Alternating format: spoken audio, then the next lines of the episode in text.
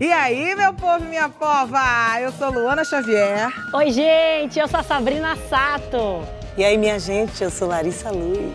Oi, eu sou a Astrid e você está ouvindo o podcast do Saia Justa. Salve, salve, meu Brasil! Saia Justa ao vivo para você. E a gente continua na inspiração da primavera, dessa vez com os versos do Nando Reis. Espera a primavera, se apronta que no fim das contas, na outra ponta, vai ter alguém para lhe dar a mão. Tudo a ver com o clima do programa de hoje, de puro acolhimento. Luana Xavier, Larissa Luz, Sabrina Sato, eu e a nossa convidada, a jornalista Lília Ribeiro, estamos de rosa em vários tons para lembrar a importância do Outubro Rosa. Seja bem-vinda, Lília! Rosa, Obrigada! Ah, Tô tão emocionada e feliz de estar aqui com você. Oh, meu amor. E, ó, vamos fazer de novo a cena aqui que ninguém vê? Vamos. Porque de Vamos. mão dada que a gente, quando roda a vinheta do programa, a gente dá as mãos e deseja uma para as outras bom programa. Bom programa. Bom programa A gente é que gente. tá feliz, emocionada de ter você aqui, de poder te ver de pertinho, de te abraçar. Ah, deixa eu dizer uma coisa que a Luana disse que eu tinha que falar no ar. Ah, conta. Eu faço o que eu faço, em parte se deve a você, a sua inspiração. Deus, agora eu que vou chorar. Foi. É, porque você é uma pessoa que entrevista, que ouve as pessoas com ouvidos que querem ouvir. E é o que eu tento fazer sempre, quando eu estou ouvindo histórias. Então, é demais para mim estar aqui nesse dia com você. E eu precisava dizer isso. E é demais pra mim poder trocar hoje em dia com você de igual para igual. É demais isso? Né? É demais, é demais. Vamos ao nosso Outubro Rosa. Outubro Rosa é um mês muito importante, sobretudo para nós mulheres, porque marca a campanha de conscientização de todo mundo sobre a importância da prevenção e do diagnóstico precoce do câncer de mama. A Lília teve um câncer e o processo de tratamento completou há pouco, um ano, com ótimos resultados. Nós acompanhamos, você sabe que eu acompanhei muito o seu enfrentamento da doença durante todo o seu trabalho na Globo News, como foi impactante aquilo dali nas suas redes sociais. E aí, é- e aí já temos uma primeira questão. É, como é que foi dividir com o público, chegar a essa decisão de dividir com a gente na televisão, o diagnóstico e depois cada passo do tratamento? Eu fiz para continuar vivendo. Porque quando eu descobri esse câncer, eh, foi num período muito difícil para mim. Eu tinha perdido uma prima dias antes da mamografia, que sinalizou que os nódulos que eu tinha percebido no autoexame eram suspeitos. E aí, logo depois, veio o diagnóstico e, obviamente, foi uma, uma dor imensa, né? E um, um medo, um pavor. Quantos anos você tinha? É, agora? é Tem- 36 na data. Uma filha foi pequena. bem. Uma filha pequena. Tinha 36 anos. 36 anos, quando eu fui diagnosticada, na semana em que eu completei 37 anos. E no dia 1 de outubro saiu ah, o laudo da biópsia e ler carcinoma invasor é um negócio que você, você não esquece mais, né? E aí eh, eu passei aquelas primeiras semanas muito arrasada, eh, triste, chora- chorosa. Indo trabalhar. Não, naquele primeiro momento eu não tinha a menor condição. Você avisou para Eu falei, olha, não, não consigo agora, eu preciso desse tempo para mim. Até porque eu tinha a ideia de que, fazendo uma quimioterapia, que foi a primeira etapa do meu tratamento, eu não ia ter condição de trabalhar. Essa era a imagem que eu tinha. É que a gente tem, né? E você tinha perdido uma prima de. De câncer. A Tatiana, ela tinha sido diagnosticada com 31 anos, com Uau, câncer de mama também. mama. 31 anos. Isso, e aí anos depois ela teve metástases é, e infelizmente partiu no dia 18 de setembro do ano passado. E eu estava com a Tati na hora que ela partiu, no quarto do hospital. Então foi tudo muito, muito, muito, Muito forte. intenso. É. né? E, e aí esses primeiros dias foram muito difíceis. Eu já cheguei para os médicos assim, como é que eu faço aí? Como é que é burocraticamente para eu me afastar do trabalho e tal? Toda Eles- fortuna. É, não. Não, não toda fortuna, mas no sentido de que eu queria resolver isso. Eu achava que eu ia ter que parar. E eles disseram, mas você tem certeza? O trabalho te faz bem? Eu falei, faz. Mas como é? Eu achava que eu ia ficar necessariamente todos os dias de cama e sem. E aí eles disseram, calma, vamos ver, faz a primeira sessão, vamos ver como é que você vai ficar. E aí depois você diz. Eu fiz a primeira sessão de quimioterapia e é muito importante que as pessoas saibam isso. As medicações hoje não são o que elas eram anos atrás. No meu caso, obviamente que cada pessoa é uma pessoa, Isso é cada super corpo é um, um corpo. falar, é. né? Cada pessoa vai reagir de Cada uma um forma. de uma forma. É, câncer não é tudo igual, o tratamento não é igual. Mas no meu caso, três dias depois, eu estava malhando, estava fazendo Tava exercício. zerada.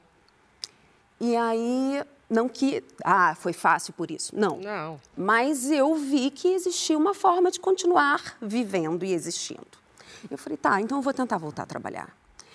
E no dia que eu entrei na portaria da Globo, foi como se eu tivesse ressuscitado, Que sabe? lindo. Porque eu lembrei de mim. Eu lembrei que eu tinha já enfrentado outras coisas para chegar naquele lugar, para ocupar aquele espaço. É. E eu falei, tá bom, então vamos lá. Você estava num momento muito bom lá. Exatamente, eu estava Eu vivendo. falei que esse programa ia ter que ter lencinho, gente. Desculpem. Mas, desculpa. É, eu estava vivendo o meu melhor momento profissional, É, tava, eu lembro disso. sabe? Naquela semana do diag- na semana do diagnóstico tinha saído a campanha de aniversário da Globo News e eu estava lá. Eu era uma das caras da Globo News. Eu era é, aquele momento era muito importante para mim e de repente eu tive que parar tudo. Pelo menos eu achava que ia ter que parar tudo. E aí quando eu voltei, eu olhei para aquilo, para aquela portaria que eu tinha entrado tantas vezes e pensei, eu vou continuar. Eu vou seguir. Eu naquele momento ainda não tinha perdido cabelo. Eu nunca tratei como um segredo, sabe?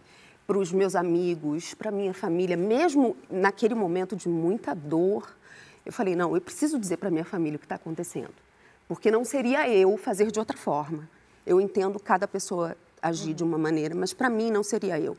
E aí eu decidi contar para os meus colegas de trabalho. Eles sabiam que eu estava fazendo quimioterapia e eu estava usando aquela touca gelada. Nem todo mundo conhece, né? Uma tecnologia que tem alguns anos que está é, funcionando aqui no Brasil. Nem todas as mulheres têm acesso também, nem todos os pacientes têm, mas é uma touca gelada que ela faz com que a circulação sanguínea diminua um pouco, né? Durante o, a, a quimioterapia e, em alguns casos, evita a perda do cabelo.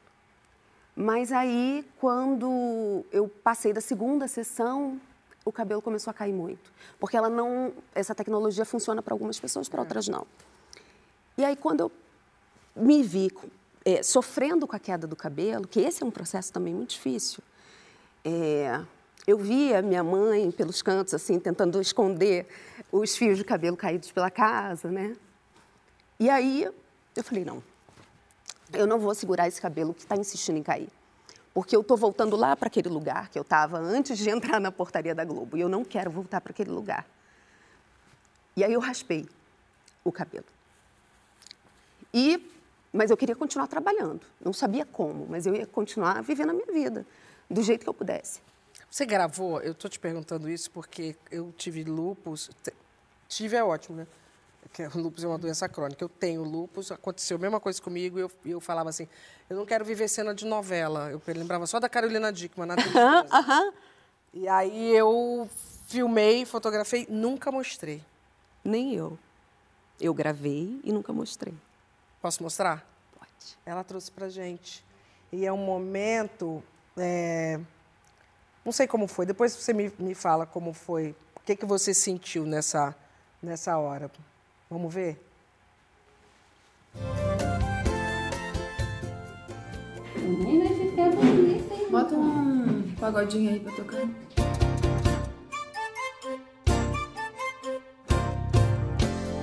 Que negar, tentar mudar a nossa história? Se o que rolou ficou guardado na memória, não vale a pena se enganar, não faz sentido. Cadê você? Eu sem ninguém. desse Qual a sua aposta, minha careca é bonita? Um sonho tão bonito de amar na nossa cama. Pra que fugir do amor? Não faz sentido. Cadê você? Tô sem ninguém.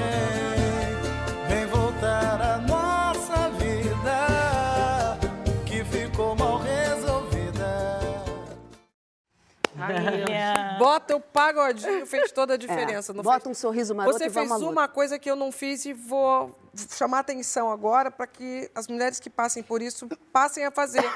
Ela fez maquiada. Ela fez maquiada Ah! com brinco. Ela já fez pronta para receber a careca. Foi, foi. Mu- Uma coisa que, que foi muito legal é que, conforme a careca foi aparecendo, o meu marido estava ali do lado, né? E aí ele foi falando: Pô, amor, tá maneiro, hein? tá maneiro, hein? Também achei maneiro. E aí E a eu sua filhinha, né? É, e nesse dia, enquanto eu estava raspando o cabelo, ela estava descolorindo as pontinhas do cabelo e pintando de azul. Que era uma coisa que ela queria e eu não queria deixar e tal, porque ela é pequena. Mas eu falei, não, a gente vai se transformar junto, né? E foi uma das formas dela também absorver esse, Gente, esse tem muito, momento. muita gente tem muitas perguntas para você, porque a gente falou a parada de filho hoje na nossa reunião. Mas antes vamos no- chamar para a roda a ginecologista Larissa Cassiano e a mastologista Fernanda Maria, que cuidou da Lilian. Eu sei que ela está assistindo o programa. Eu pedi para ela pegar o celular para ver o seu zap, mas ela não pediu, tá, doutora? Ela não pegou, porque o seu. Não, ah, peguei. pegou, mas não deu tempo. Ela queria fazer eu chorar antes de começar. Ah, aqui. tá. Então é melhor não.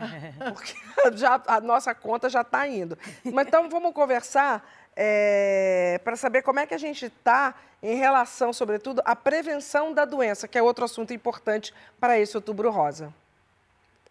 As novidades sobre tratamento do câncer de mama estão muitas vezes mais relacionadas com o diagnóstico do que com o tratamento em si. Quanto mais precoce o diagnóstico, quanto menor a lesão, melhor a forma de tratamento e muitas vezes menos invasivos. Uma a cada oito mulheres será diagnosticada com câncer de mama ao longo da vida. E apenas 15% dos casos estão relacionados à história familiar. E é possível reduzir o risco de desenvolver essa doença através do combate à obesidade, da prática regular de exercícios físicos, da diminuição do consumo de bebida alcoólica e da melhora das práticas alimentares, como, por exemplo, redução do consumo de alimentos industrializados. Tanto o Ministério da Saúde quanto a Sociedade Brasileira de Mastologia não recomendam autoexame. Mas por que, que eles não recomendam o autoexame? Porque dar esse nome de autoexame dá a sensação de que a pessoa já foi examinada, de que muitas vezes ela não precisa de uma uma mamografia, por exemplo. E a mamografia deve ser realizada mesmo em pessoas que não têm sintoma. O ideal é que a gente fale em autotoque que a pessoa, quando se sentir confortável, examine as mamas, tocando as mamas, mas sem essa necessidade de que isso seja feito periodicamente. A mamografia é o exame capaz de detectar o câncer de mama nas suas fases mais iniciais. E a Sociedade Brasileira de Mastologia recomenda que ela seja feita anualmente a partir dos 40 anos, independente se a mulher tem prótese de silicone ou não. Trazer para outubro essa lembrança do cuidado é extremamente importante, ainda mais numa sociedade que não é igualitária e que nem sempre a gente tem acesso à saúde para todas as pessoas, mas que a gente consegue em outubro criar iniciativas de locais que vão realizar mamografia, locais que vão falar sobre o cuidado com a mama, sobre autotoque, várias empresas que vão incentivar e talvez até mesmo financiar, dar oportunidade para que as funcionárias, por exemplo, tenham um horário para poder realizarem esses exames. Então, eu acredito que o Outubro Rosa traz a possibilidade de pensarmos sobre o cuidado feminino, de dispensarmos esse tempo de cuidado. Toda mulher com câncer de mama precisa de acolhimento, porque é uma doença ainda infelizmente muito estigmatizante, que amedronta todas as mulheres quando recebem o diagnóstico. Porém, a nossa sociedade ainda cobra dessas pessoas uma postura forte, firme e sempre alegre e positiva diante do tratamento. Mas é preciso legitimar esses momentos de tristeza, de recolhimento dessas mulheres que estão passando por um tratamento do câncer de mama, independente de ser um tratamento muito extenso ou de ser um tratamento mais tranquilo. Isso é também uma questão de saúde mental para essas mulheres e é preciso acolher as suas queixas e acolher também a sua tristeza. fala é super importante porque o tratamento do câncer de mama mexe mesmo com símbolos que são muito fortes na construção do feminino. A gente falou do cabelo, é, tem evidentemente o seio. Então é preciso muito respeito e a palavra que a doutora usou é perfeita, acolhimento para cruzar, né, essa mulher cruzar esse caminho até a cura.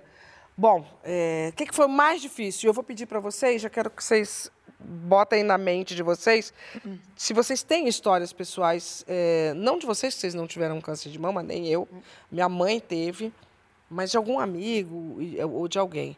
Então, qual foi assim o, o- o mais difícil da travessia? O depois, Hum, que é uma coisa que muita gente não é, nem entende. é. Porque isso, assim, psicologicamente, mentalmente, é, quando você começa, acho que o momento do diagnóstico foi muito, muito, muito difícil, por todo esse contexto que eu expliquei, mas depois, é, eu não gosto da metáfora da guerra para falar de câncer, sabe? Dizer, ah, é, mas nesse caso eu acho que funciona. Sabe o soldado que volta da guerra? Tô ligada. E todo mundo à sua volta, no meu caso, está todo mundo muito feliz, né? Porque é, passei, eu voltei, mas você não é mais a mesma pessoa, você não vê mais o mundo da mesma maneira. Existe um luto daquela experiência que você passou, muito difícil, e, e nem todo mundo consegue entender. Você Então não esse- consegue alcançar aquela euforia, né, que as pessoas à sua volta estão É. sentindo, talvez. E, e para muita gente pode até ser assim: ah, será que ela não, não tá feliz? Não, tá, só que você também tá é, absorvendo muita Elaborando. coisa, exatamente. elaborando. Então, esse acolhimento também é importante nesse momento. Nossa, eu nunca tinha pensado Em nisso. que Nossa. E, e se você conversar, assim, é, eu acabei fazendo as minhas onco-friends, né? Uncle Friends. E quase todas experimentam esse momento. E aí eu precisei pedir ajuda, precisei cuidar mais da minha, da minha saúde mental, depois que eu terminei a radioterapia. Foi o momento em que eu fui entender todo, toda essa, essa tempestade que eu tinha atravessado. Você falou em Uncle, Uncle Friends, eu lembrei que a Luana contou a história um de uma termo amiga que ela é onco Onco-influencer. Maravilhoso. Eu achei esse termo bem interessante. Onco-influencer. É. O nome dela é Carol Magalhães. A Carol é uma mulher negra. Ela é designer baiana, mora em Salvador. E ela descobriu o câncer de mama aos 29 anos. Muito jovem, teve que fez a mastectomia na mama direita. E, e a história dela é uma história bem interessante por muitos motivos. Lógico, né? Cada história é uma história, como você disse o tempo todo pra gente aqui. Mas ela transformou a história dela num livro. Um livro que traz um título até que muita gente se pergunta, que é aquela frase que, na verdade, a gente não deveria dizer para as pessoas. Então, ela fez uma brincadeira com essa frase que é mas você nem parece que tem câncer. Esse é o nome do livro dela. E ela conta as experiências dela, as partes boas, as partes mais delicadas. Mas ela conta que, por exemplo, uma coisa que aconteceu muito incrível é que durante o tratamento ela se casou.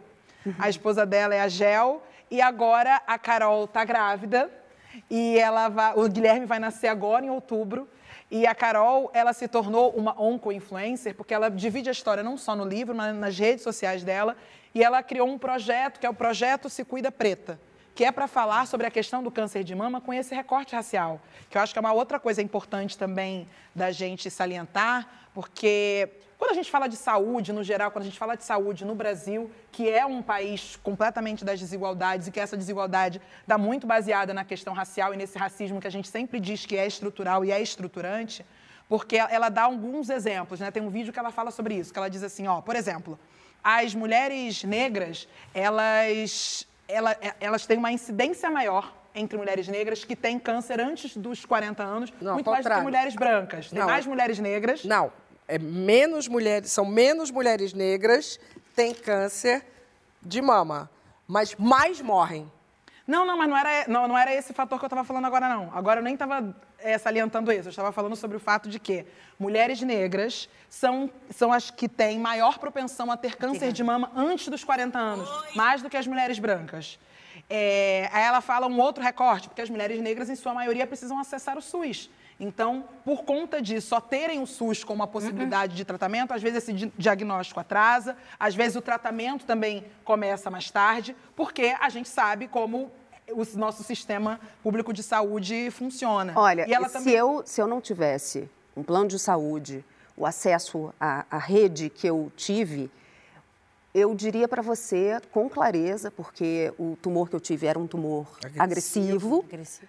Eu não estaria aqui nessa noite conversando com vocês, provavelmente. E falar sobre saúde pública, é, nesse quesito recorte social, racial, é muito importante. Porque não adianta a gente fazer toda uma campanha para que se haja uma conscientização. Você viu que uma pessoa que no se haja Instagram uma, falou se haja isso? uma conscientização acerca do, do tratamento, acerca da prevenção, enquanto se, se, se ilumina o Congresso inteiro de rosa e o, o- o governo federal está cortando 45% de verba para o tratamento eh, que, era, que era destinado ao tratamento de câncer. Então, acho que, que tem que haver coerência também e reivindicação nossa, porque a saúde é um direito nosso. Então, quem não tem condição de, de pagar por esse tratamento, quem não tem condição de realizar esses maioria, exames, né? que é uma grande, uma grande parte da nossa população, como que se faz e qual a importância política disso, né? De, É, Se de você entender isso. estimula uma mulher a se tocar, a se conhecer, ela percebe um nódulo e ela não tem o que fazer com isso, Não com essa consegue marcar informação, uma mamografia, não consegue agendar, não consegue. Não, e Não faz sabe como a sentido, não própria tem- médica não tem- falou, o toque, quando a gente sente pelo toque o tamanho de um caroço, a gente já está um pouquinho atrasado. Exatamente. O ideal é fazer essa mamografia. E como a gente aqui preza muito os números, esse número que a Larissa falou está certíssimo. Foi um corte de verbas no programa Rede de Atenção à Pessoa com Doenças Crônicas, considerado estratégico pelo Ministério da Saúde. Ele afeta os investimentos para a prevenção do controle do câncer. O corte de 45% significa que de 175 milhões em 2022, ele vai para 97 milhões no ano que vem.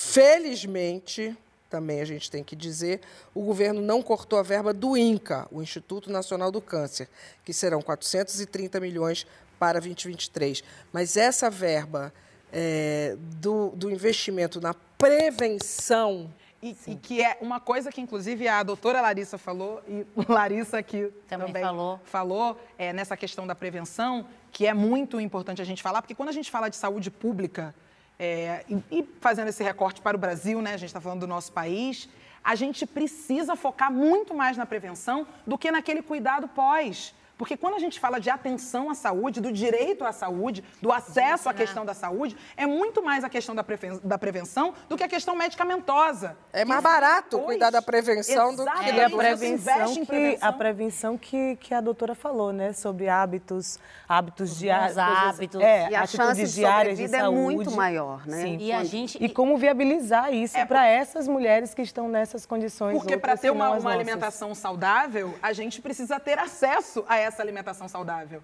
Então, e o preço da comida a gente E todo o resto. Sabrina, a gente estava falando logo no comecinho, a decisão de contar e não contar. Você tem uma amiga que optou por não, eu tenho uma, uma grande amiga, que é a Fernanda Mota, e ela é muito parecida com você, o, o caso dela, que ela teve com 36, 37 anos, e, e ela, ela fez o tratamento inteiro, passou por duas cirurgias no final, mas durante o tratamento ela preferiu contar, como ela, ela fazia uma novela na época, ela estava fazendo uma novela, estava trabalhando muito, assim como você, tinha aquela coisa tipo, é o, é o momento de auge, é um momento muito importante da carreira, e ela preferiu segurar e contou só para a gente, para os amigos, para a família, que é onde ela recebia todo o apoio, né? Mas, é, e eu acho que nessa hora a gente tem que entender, né? A gente tem que apoiar, a gente tem que dar amor, tem que dar atenção. Mas é, eu sempre fiquei muito preocupada, assim, com essas mães, com você, com ela, com, com a filha, né? Como que faz com, com, a, com a filha? Se conta, se não conta? Como que você fez com, a- com a sua? Eu tentei contar de um jeito que fosse possível para uma criança de 5 anos. É, Naquele momento ela que ela tinha- fosse Não dá, que não entender. é- não- como que vai entender? Eu, ela me viu voltando da biópsia, percebeu que eu estava com a mão inchada e ficou olhando assim na porta do quarto. Eu falei: Você quer ver? A mamãe foi fazer um exame. Tá tudo bem com a mamãe. Depois vou tratar. Olha, filha, a mamãe vai tomar um remédio, a mamãe vai ficar mais cansada. Então vai ter dia que a mamãe não vai ter disposição para brincar com você. É, mas a mamãe está se cuidando. Depois, o cabelo caiu. Falei, filha, amanhã a mamãe vai cortar o cabelo. Porque tá vendo, tá caindo. Sabe aquele remédio que a mamãe falou que estava tomando? Aquele que me deixa cansada? Então, ele também fez o cabelo da mamãe começar a cair. E a mamãe vai raspar, tá bom? Em alguns momentos eu sentia que era estranho para ela, né? Mas depois a gente descobriu, eu recebi um livro que chama A Careca da Mamãe. Ah, que demais. E aí conta a história de duas meninas que pequenas, que a mãe está fazendo um tratamento de um câncer de mama. E a história termina com o cabelo da mamãe voltando a crescer, mais bonito do que era antes. E eu acho que isso encheu o coração dela de esperança e o meu também. né? Tem um trecho do livro que fala eh, de como a mãe, depois, um dia, depois de muito tempo sem ir à porta da escola buscar, foi. E aí eu lembro desse dia, depois da cirurgia, que eu fui buscá-la, sabe? E aquele sorriso, nada, nada Mas eu, eu fico assim impressionada porque eu, eu vi a Fernanda ela não perder esse sorriso em nenhum momento é, e, e a força assim que vocês encaram, a Eu ia coragem. perguntar sobre isso, que você falou de sonho, de quando você entrou no, ali na Globo, você falou, não vou desistir do meu sonho, vou querer continuar. Isso foi um fator que te fez querer continuar. Eu ia perguntar sobre outras coisas que te estimularam a, a querer lutar, a querer estar aqui, a pensar que a vida vale a pena. Imagino que a sua filha deve ter sido um... Que mais? Sim, é... O dia que a minha prima faleceu, num determinado momento a gente ficou, eu fiquei sozinha com ela no quarto do hospital. E dentro de mim eu sabia que tinha alguma coisa errada acontecendo, né?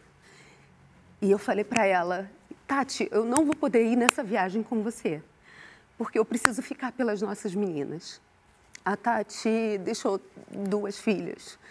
E é por essas três meninas, a minha e as dela, que eu luto todo dia.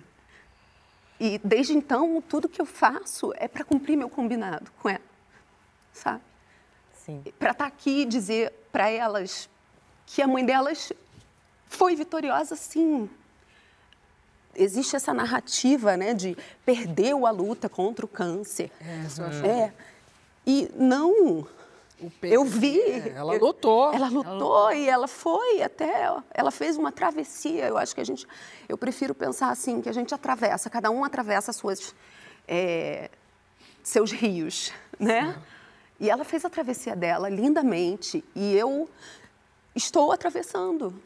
Estou atravessando. A gente atravessando para pontos diferentes desse rio, mas eu também acredito que um dia a gente se encontra, né? E, e é isso, são isso essas, essas meninas, desafio, essas meninas que me fazem Sem querer. dúvida, esse é o maior, é- é- esse foi o seu maior estímulo, porque o trabalho é o segundo nessa fila. Você precisa, você gosta de trabalhar. Eu costumo, né, com a educação do Gabriel, eu sempre falava para ele quando era pequenininho, mamãe está indo trabalhar porque precisa e gosta. Então você gosta e você por elas três precisa mais do que todo mundo. Ó, o câncer de mama é o tipo de câncer que causa mais mortes na população feminina no Brasil hoje em dia.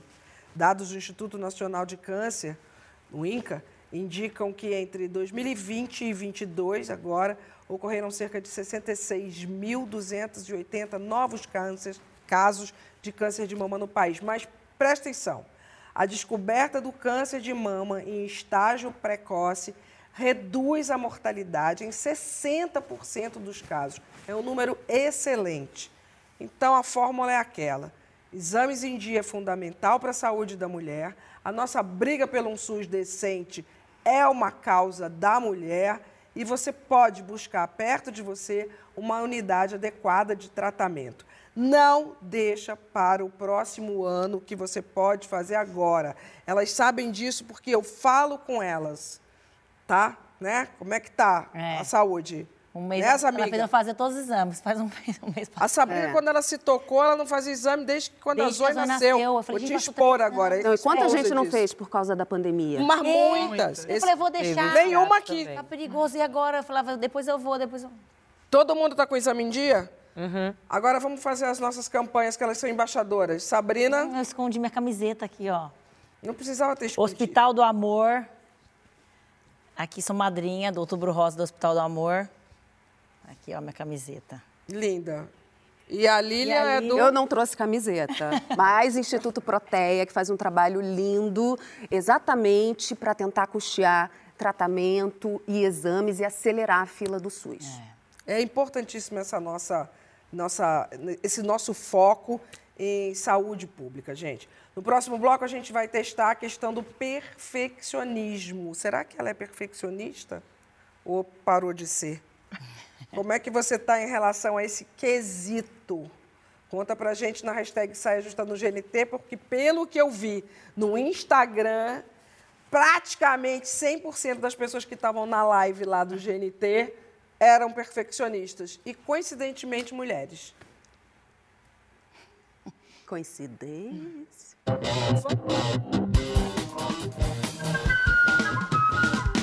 Estamos de volta com o nosso Saia Justa com a jornalista Lilian Ribeiro. Já choramos. Agora vamos falar dos nossos defeitos. Porque chorar é qualidade, tá? Perfeição. Substantivo feminino que significa excelência, algo ou alguém sem defeitos ou falhas. Fico cansada só de pensar. Mas quantos sacrifícios ainda se faz em nome desse desafio de realizar o mais que certo, o certíssimo? Bom, a Lilian agora tem uma experiência também sobre esse assunto, através da filha dela. Conta essa história pra gente. Então, Giovana fez seis anos em junho. E aí, não- pandemia, não teve festa e tal, finalmente vamos ter uma festinha. A mamãe, que gosta de fazer festa, fiquei igual uma maluca, né? Não parecia que eu tava, tinha acabado de terminar um, um, uma, um radioterapia. Pra lá e pra cá, correndo para um lado para o outro, fazendo mil coisas. Aí nesse dia eu tinha ido para a loja, com, já carreguei ela arrumada para a escola, para dar tempo de comprar as coisinhas da festa. Carrega a menina para o restaurante para almoçar, já na porta da escola. Eu, no meio daquela correria, ela parou para mim e falou assim: Mamãe, por que, que você quer tudo tão perfeito, hein? Sabedoria infantil, não é mesmo? Na cara, estragou o velório. Salva de palmas pra Gigi. Se identificou, Sabrina? Não, mas eu, eu acho assim, eu, eu já tentei. eu- a gente vai aprendendo que a perfeição não existe. Ufa. A perfeição não existe. A perfeição cansa. Buscar a perfeição cansa. E, gente, chega a ser cafona, né? Não tem nada mais, mais charmoso e sexy do que o erradinho, alguma coisa errada. Olha pela minha pinta, entendeu? Tinha que ter algo errado aqui. Mas essa sua pinta é seu acerto, meu amor. Não tem nada de errado. Não, mas pinta. só uma coisa. Tem alguém aqui nesse sofá que se incomodou com a sua fala, certo, Larissa? E... Complicada e perfeitinha. Eu acho que todo mundo tem um pouco de, de, de perfeccionista, assim. Não Todo que tem- mundo? Eu acho. Ou acho mais que em mulheres? algumas pessoas se torna, o perfeccionismo, o perfeccionismo se torna patológico, se torna uma coisa mais agressiva, mais intensa. né? Mas eu acho que todo mundo tem um pouco disso, assim. E algumas pessoas se desenvolvem de uma forma e outras de outra. A gente, nós mulheres, Luana vai falar sobre isso também, mulheres negras, tem um outro fator que a gente foi criado sobre essa premissa, né? De tem que entregar o melhor, tem que ser o melhor, porque para a gente tem muito mais dedos apontados, né? Se a gente errar, vai ter um- uma legião de pessoas já prontas, eh, já, já pronta para apontar o dedo para a gente. Então, para a gente é muito pior. Mas eu gosto da- do conceito da, da Brené Brown, que eu uso para poder melhorar isso em mim, porque eu acho que o per- o perfeccionismo ele, ele é muito violento assim com a gente, né? É, de da gente abraçar a vulnerabilidade, assim, da gente se permitir ser vulnerável, se a gente se permitir ao risco, permitir porque se o errar. erro não é, porque se o erro não é uma possibilidade, não tem criação, não tem coragem. Paralisa, né? Te paralisa, você não faz, né? É, você não faz, você não, não, não evolui. Uma coisa é você querer a sua melhora pessoal e focar no eu. Outra coisa é o perfeccionismo, que é focado no outro, no que o outro vai pensar, no que o outro vai dizer. A gente fica com tanto medo do que as pessoas vão falar sobre a gente, que a gente não consegue se abandonar essa ideia, esse projeto que a gente quer que seja. E aí fica nessa busca por, por esse perfeccionismo, por esse perfeito inatingível, assim. É muito, é muito duro o perfeccionismo, né? É brilhante também. a lua, vamos botar na roda Jute Jute. Jute Jute tem um olhar mais confortável sobre o assunto que vale para todas nós.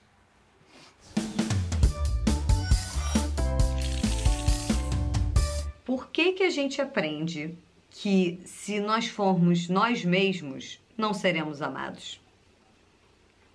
Por que isso? Porque não é que as pessoas falam isso. Às vezes elas até falam assim, não, seja você mesmo. Não ligue para o que os outros pensam, não sei o que, não sei o que. Mas, é, nas ações, o contrário é ensinado. Só quando você se permite ser você mesmo que você consegue realmente ser amado. Porque se você não consegue ser você mesmo, e aí você tem que construir uma máscara, várias máscaras, né? Mas aí você constrói uma máscara para coexistir com os outros seres. E aí as pessoas amam essa máscara, o seu verdadeiro eu que tá aqui atrás dessa máscara não confia nesse amor porque sabe que é um amor pela máscara, não é pelo que você realmente é, entendeu? Outro motivo é que justamente uma das coisas que a gente vem fazer na Terra é ser nós mesmos. Toda hora de alguma forma a vida vem e fala: seja você mesmo, não vê que não tá fluindo esse desespero por performance e artificialidade e, e querer ser perfeito de um jeito inalcançável o tempo todo. Não tá fluindo, a vida fala. E aí querer atingir essa perfeição o tempo todo para ser visto, notado, amado ou aplaudido não é boa, eu acho, porque corta a espontaneidade da vida, sabe? E eu tava lendo esses dias que a espontaneidade é uma questão de saúde mental. E se as mentes estão ficando cada vez menos sadias, porque, né, a espontaneidade está sendo cada vez mais cortada, porque você precisa ser desse jeito aqui, é perigo. se você se sente paralisada, tenta espontaneidade recomendo. Viu? Ela recomenda, Luana. Acontece que para mulher preta, deixa eu falar, não tá dando pra gente ficar paralisada. É exatamente o contrário que acontece com a gente. E eu quero destacar algo que a gente está vivendo aqui, porque o que a gente já vem vivendo nessa temporada do Saia Justa já é histórico porque nós temos duas mulheres pretas no sofá e hoje nós temos três mulheres pretas é. no sofá. que não é a primeira vez maioria, que, é. te, que, que, são, que, que é maioria. Mas Sim. o que eu quero falar com relação a isso, a presença de mulheres pretas, é porque a nossa realidade diária é que normalmente só tem espaço para uma. Primeiro, é. porque as pessoas partem do princípio que uma mulher negra é suficiente para falar por todas, porque todas nós somos iguais e pensamos da mesma forma e podemos contribuir com o mesmo conhecimento. E tiveram a mesma história, né? Tiveram a mesma história, a mesma, mesma história. Mãe. A história única, como o Chimamanda explica é. bem pra gente. E aí, o que eu vivi muito com a minha mãe e que eu gosto de salientar, e com certeza ela está assistindo, que era muito na perspectiva do cuidado, de querer me preparar para a vida, porque quando eu contava, quando adolescente, criança e tal, contava, por exemplo, ah, mãe, tive na escola um problema num trabalho em grupo que a gente não conseguiu se ajeitar ajeitar para entregar um trabalho bacana. Aí ela dizia assim, minha filha, vai se preparando porque com a gente é assim. E quando ela dizia a gente, eu sabia que ela estava falando sobre a nossa família, que é uma família de pessoas pretas. Então ela dizia, com a gente é assim, a gente tem que matar um leão por dia. Então, ela já me preparava para o que eu teria que enfrentar. E a outra coisa que ela sempre disse, ela dizia isso para o meu irmão, dizia isso para é, mim também, que é não basta você ser boa, você tem que ser melhor. E às vezes, quando a gente fala isso nas redes sociais, as pessoas acham que é clichê. Não, isso é uma realidade de muitas famílias pretas, da gente ouvir isso. Porque minha mãe já sabia que para eu enfrentar o mundo, para eu enfrentar o mercado profissional, eu ia ter que ser realmente a melhor, porque só ser boa não seria suficiente. Então, com isso, a gente busca o perfeccionismo. Porque para a gente ocupar determinados espaços, para a gente conseguir uma vaga de emprego. Foi cobrado, pra gente, né? Para a gente conseguir subir de cargo, normalmente a gente precisa entregar o plus. Não basta a gente só fazer, fazer o, o arroz com feijão. Você, no mercado corporativo, a mulher que não preenche aquelas características necessárias para a vaga, ela nem se candidata. É. O homem vai lá, ele encara. Isso é. é estima é... masculina? Não, isso é dado de realidade. Existe isso. Você concorda com essa questão de gênero, Lilian? Ah, total. Eu acho que a gente é educada para absorver muitas demandas e dar conta delas da melhor maneira possível. E eu acho que o que a gente precisa agora é tentar pensar no quão revolucionário é dizer eu não preciso ser perfeita. Né? Uhum. Eu tive a experiência, estava aqui conversando com Larissa, porque Larissa também entrevistou Viola Davis, né? E, e aí eu travei no momento que eu ia fazer a segunda pergunta para ela. E aí, quando eu saí da, da entrevista, eu pedi desculpa, falei, desculpa, estou muito nervosa de estar aqui com você. E aí, quando eu saí, eu falei logo para o editor, falei, olha, fiz uma bobagem aí, você corta e tal. E ele foi editar no dia seguinte, quando eu cheguei na redação, ele falou: então, eu acho que a gente tem que deixar.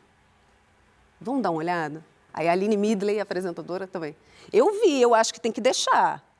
E eu fui para terapia levar isso, sabe? Porque... Porque é, foi espontâneo, ficou, você passou É, o seu sentimento. assim, Mas na cabeça Isso do mesmo do- isso mesmo do- Ainda mais numa ação no trabalho. Que é o que você estava falando de fazer ao vivo, né, Astrid? Não, eu, eu, eu falo que eu tive a maior escola da minha vida para uma pessoa que poderia ser uma perfeccionista em potencial, que é a escola de fazer televisão ao vivo, né? Eu ainda quero fazer as coisas da melhor forma possível. Eu falo muito isso. Eu fiz o melhor que eu pude nesse momento. Amanhã, ou falo, amanhã vai ser outro dia, amanhã a gente melhora. É. Porque quebramos um E tem copo essa capacidade nossa aí também programa dizer, ó. Eu me abalei? Eu não me abalo com nada.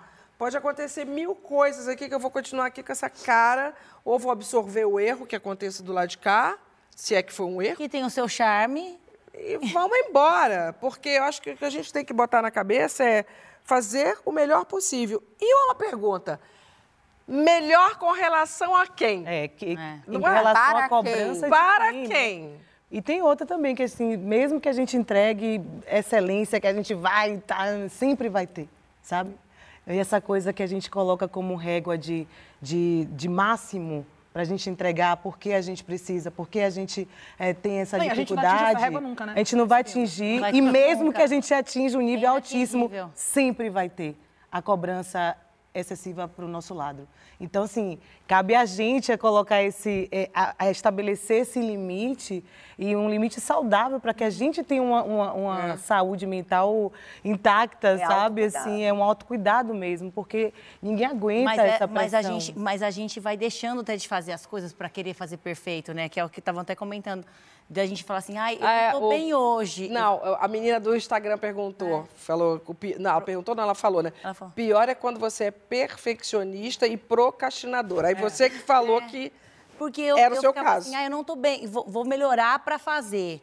Por exemplo, ah, posso fazer, vou numa entrevista de emprego, ou então vou fazer, deixa eu melhorar aqui para eu poder fazer Você isso. procrastina, Sabrina? Você trabalha 48 horas por dia, você procrastina onde? A que hora? É uma palavra que não está no seu dicionário, procrastinar. Mas não Olha, deixa. você me fez falar procrastinar aqui várias vezes, uma palavra difícil com tranquilidade. Ó, ó, Sabrina. Sabrina falou que já eu teve burnout por causa do Eu perfeccionismo já dela. tive. É sério Aí o isso. burnout faz querer, sentido. de você querer estar perfeito e fazer tudo com excelência. E aí você, eu- pelo excesso Mas você já trabalho, recusou o projeto por causa Então- disso? porque achava que não ia porque dar conta? você acha que não vai dar conta, porque você quer fazer melhor. E, e- e mesmo assim, você fazer o seu. Tipo, você tem que estudar para isso, você tem que estar perfeita, você tem que estar...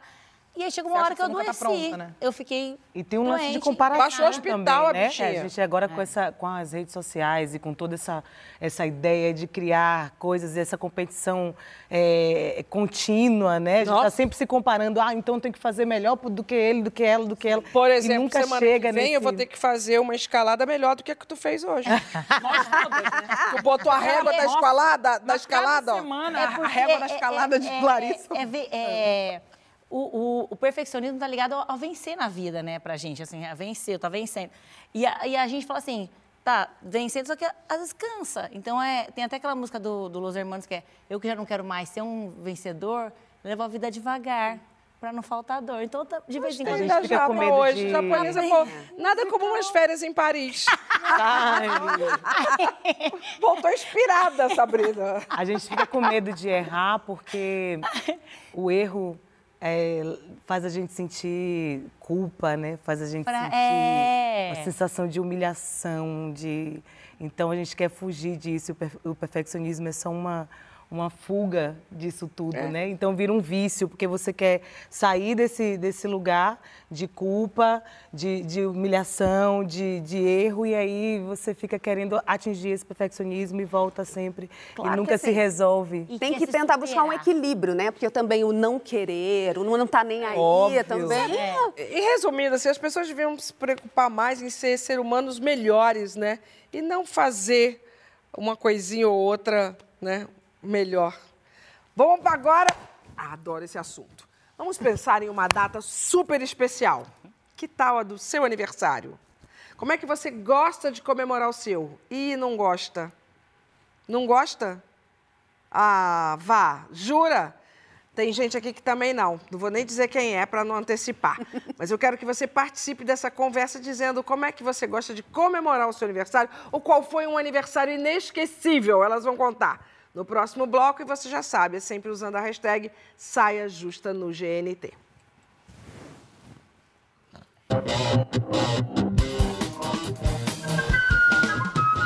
Estamos de volta com o nosso Saia Justa e eu estou sabendo que alguém aqui no sofá vai fazer aniversário amanhã. Quem é? Alguém, quem é? alguém, quem alguém. é?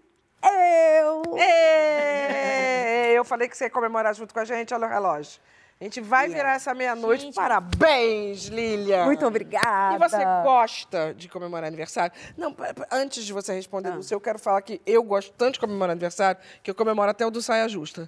E o Saia Justa está fazendo esse ano 20 primaveras. Olha que fofura! 10 dos quais eu estou aqui. E a gente vem comemorando o ano todo, perguntando para as pessoas que vêm aqui o que, que elas estavam fazendo há 20 anos, quando o Saia Justa nascia. O que, que tu estava fazendo? Dá uma olhada aí, tem? Temos fotos. Vamos ver. Temos fotos de Lilian. Jogando sueca no intervalo da aula. Com uniforme. Ah, no Cefete, minha escola amada, querida.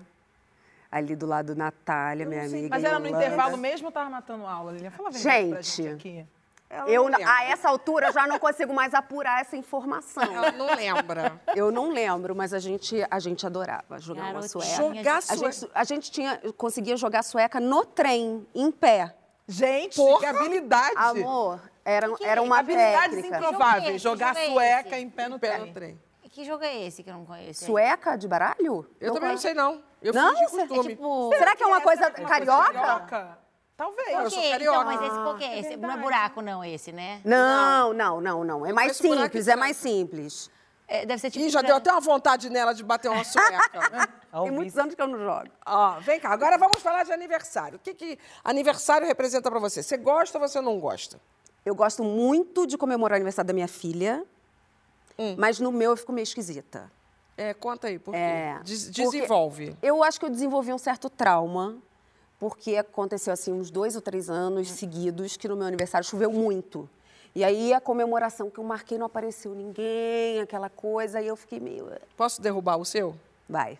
Porque eu adoro comemorar aniversário. E eu falei Besteira, aqui né? brincando, Besteira. nada me derruba. Para começo de conversa, eu faço aniversário dia 1 de abril, gente. É mentira! Começa aqui. Perturbação. Aí teve quando eu fui fazer 15 anos. Ai, ai, marcou a festa, ninguém foi. Que achou que Agora é pra cariocas. Cariocas, morando no Largo da Segunda-feira, mas minha mãe achando que morava na Tijuca. Mas era Largo da Segunda-feira, entendeu? É, ela resolveu fazer uma festa de 15 anos pra mim e ela queria fazer com missa. E eu não Ah, que queria fazer legal. com missa.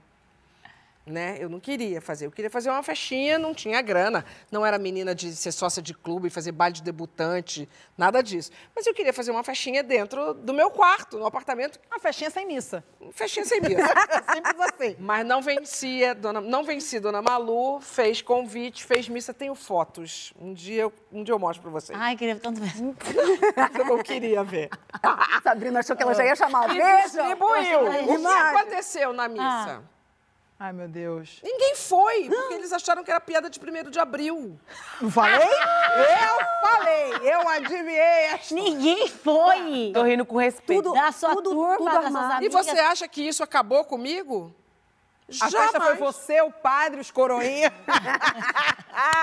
Depois- não, a festa estavam todos os meus amigos lá e eles falavam. Eu Ah, achei na que era festa. pegadinha de 1 de abril, que não ia ter missa. Ai, gente. Eu, eu- eu posso, posso derrubar? Astrid. Pode. Isso é pior. A gente tá aqui. A gente tá aqui Disputa. nessa. É, vamos lá. Na verdade, é, no momento Você agora. gosta ou não A ideia gosta? era pra falar de Eu coisa boa de aniversário, que a Eu gente não tá gosto. detonando a ideia do É, aniversário. gosta ou não gosta? Não, a gente vai Era pra falar botar pra cima, né? aniversário. Mas, eu, mas eu juro pra vocês Mas que eu você vou botar gosta? pra cima. Não gosto. Não Porque as pessoas ficam chocadas, porque eu sou uma pessoa naturalmente alegre, né? Sou uma É. pessoa extrovertida, sorridente e tal. Mas eu não gosto de comemorar aniversário por conta de trauma. O meu trauma é um pouco mais sério. O que, que acontece? No meu aniversário, durante uns, sei lá, quatro, cinco, seis anos talvez, seguidos, sempre morria alguém. Então, tipo, ah, meu avô Gente. Antônio morreu no dia 14 de julho, meu aniversário é dia 15 de julho. Minha tia Judete morreu no dia 13 de julho. Meu tio Clóvis morreu no dia 19 de julho, mas já tava, tipo, internado. Então, sempre perto do meu aniversário... A cara da Larissa. É, desculpa. Minha linda. É, é Não. E é, Não, mas é. e é tudo gente perto dela. É, não é, tudo- gente, não é aleatória. Avisa o dia pra gente anotar. Repete, por favor. Aí, então eu criei Você pediu pra eles não morrerem mais perto Mas é- sua Não, não, esse é o tipo do pedido que não dá pra fazer. Porque morre na hora que tem que morrer. Mas É. então ganhei esse trauma. Só que aí, por exemplo, esse ano aqui. Mas nessa família nascia você. Sim. Olha, o renascimento, o Mas as Fênix. pessoas, mas entenda, as pessoas na minha família adoram fazer festa. E eu também adoro fazer É. festa dos outros, assim como você falou, gosta de fazer festa pra sua filha. Adoro fazer pra todo mundo, mas pra mim não. Porém, eu, eu- eu já posso falar de uma história marcante, aniversário, ou a gente fala disso depois? Posso adiantar? Meu, meu, meu- meu aniversário marcante, porque eu já dei um spoiler mais cedo, mas eu falei que só ia poder falar a história certinha. Da putaria. aqui. Que putaria? Você Ô, não complica meu inesquecível, negócio, calma. eu pornografia. Calma, esse é o inesquecível? Ah, é. É. Então, calma, Não? inesquecível Ah, segurei. daqui a pouco. Segurei, segurei. Gosta ou não gosta? Você Eu adora. amo comemorar aniversário. Pra mim, eu faria festa. Gente, a gente tem que comemorar a vida, né? Tem que comemorar que a gente tá aqui, fazer uma festa, comemorar, se divertir. Quantos Eu adoro. convidados tem nas Vocês suas podem- festas, Sabrina? É. Mais ou Então, menos. Vai ter na, na- Eu vou fazer, em fevereiro eu vou fazer festa. E cada pessoa pode levar quantas pessoas? Porque você leva na festa de todo mundo 15 ou 20. Então, na sua festa, a gente também tem direito de levar... Vem cá, que dia de Isso aí é um fevereiro? pepino. 4 de fevereiro. Eu sempre comemoro o carnaval. É. Eu sempre fantasiada, desde criança, fantasiada, fantasiada de palhaço, fantasiada de bailarina, fantasiada de pirata, fantasiada de tudo. Sempre eu tava fantasiada nos meus aniversários. Mas eu adoro comemorar. Agora, eu, vou, eu acho que eu vou fantasiada no aniversário dela de Sabrina Vai, Sato. Me vai. empresta essa roupinha pra mim? Cá. Peraí, Larissa, você gosta ou não gosta? De comemorar? É. Olha, já gostei mais. Aí eu fui crescendo, fui perdendo um pouco a onda. Por quê? Justifique. Justifique. Primeiro que vai dando um trabalho, né? Você convida um, aí você esquece uma pessoa, a pessoa É, fica é. Puta trabalho. sua É cara. Aí a outra vai, aí depois o outro leva, Sabrina leva cinco pessoas, não tem comida pra sem pessoas. que- Aí você manda Ó. pegar mais cerveja. Querida, aí não tem, é budget? uma confusão. O budget é caro. entendeu? É uma Aí função, tem é uma ter patrocínio, Tem parceria. que ter patrocínio, parceria, produção, surpresa, agonia, dor de cabeça. Eu, meu sonho é ganhar uma festa surpresa. A Você gente vai fazer pra você. Ai, essa não surpresa. me conta não. Que... Não, pronto, deu- falei. Deixa no ar. Eu sempre, que- eu sempre entrava em casa assim, no aniversário Ah, e não tinha nada. Olha eu, de mão da- Meu levantada. sonho era ter uma festa surpresa. A pergunta é sobre festa inesquecível. Ah. Olha eu olhando fixamente pra você. Eita. Chegou um tweet. Oi? Da Diana Portela. Eita. Meu aniversário de 15 anos foi inesquecível. Ai, meu Deus, sua amiga. Porque, além de ter sido surpresa, faz a cara da surpresa. Além de ter sido surpresa, tive Larissa Luz cantando Raimundos, voz e violão. Ah, gente, a gente- ó, como é que não tem um Amiga, vídeo? Gente. Como não tem um vídeo disso da Quero Diana, né? Eu tinha Diana 15 Portela. Gente, cadê o eu vídeo? tinha 15 anos. Diana Portela, por favor, uma única foto. Não te pedi nada nunca. Se tiver vídeo, é Conta. melhor. Se tiver vídeo, melhor, claro. 15 Larissa, anos, conta, teve você Gente, foi minha reputação. Você conhece Diana? Mulher de Minha amigona de 15, de infância, de 15 Ah, anos. foi você com 15, ela com 15. Foi. Ah, você ela a gente tem a mesma 15 anos, idade. Tá cantando lá na... Aí eu peguei Oh. o violão e fiz uma surpresa pra ela, mas não foi mulher de fase, foi outra canção. Ai, tô com um pouco de Foi medo. outra canção, Ai, ai, entendeu? Uma canção pesadinha, um pouco pesada. Uma canção pesadinha. Esse horário pode, não tem Esse problema. horário pode? Não, deixa Vai, é canta, baixo, vai. gente. Eu não quero me envolver com essas coisas. Ai, vai, vou ter que agora eu pegar meu Mas HD. é coisa de ousadia, de, de É porque também se ela de cantar, tem coisa. negócio do ECAD, gente. Não É, mas é coisa de Ah, é. ousadia, era violão. Ó, mas era assim, a cena era eu com violão. Não sei o quê, minha amiga Ah. chorando e eu cantando coisa de, de, de pau, de coisa, de coisa. Eu sei, algumas...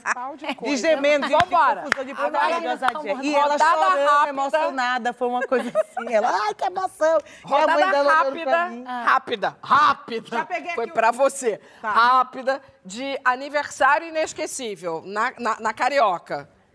Não, eu posso ir. Vai. Eu fiz um pra dar o troco no meu primeiro de Ah. abril. Eu fiz um que eu botei um vestido meio branco com dourado. O bolo era de casamento. O bofe tava lá. Os, os convidados, eu eh, escalei na hora, assim, botei a mãe dele, parará todo mundo de padrinho. Casou? E todos os fotógrafos. Saiu em todas as revistas que era meu casamento. Gente, vou fazer isso. Aniversário inesquecível. Aniversário Qual foi? inesquecível. É, A aniversário em que eu. Uma palavra não dá, duas frases. Tá. Hoje. Ah, Maravilhosa. Filha! Hoje, ela sabe o que é trabalhar com conta eletrônica. Amor, improviso, Comunicadora, vamos. né? Ah, eu vou passar a minha vez, eu não sei, Ai, obrigada. Então, deixa eu contar minha história. Meu aniversário de 12 anos, ela era muito fã daquele personagem Piu Piu. O tema era todo Piu Piu, beleza. Aí minha tia, minha madrinha Isabela, resolveu colocar um filme pra gente assistir. Alugou na locadora a fita VHS. Meu Deus. Quando colocou a fita Meu VHS, Deus. não era o filme que ela queria, que era o filme Twister. Era um filme de pornografia. a pessoa que ficou grudada na frente da televisão, meu irmão que tá aqui com a gente, não queria. Não, aí minha madrinha, tira isso, tira! E ele, não, deixa eu seguir.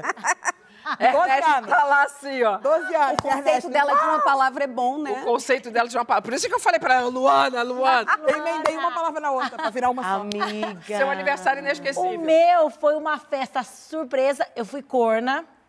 Eu fui corna.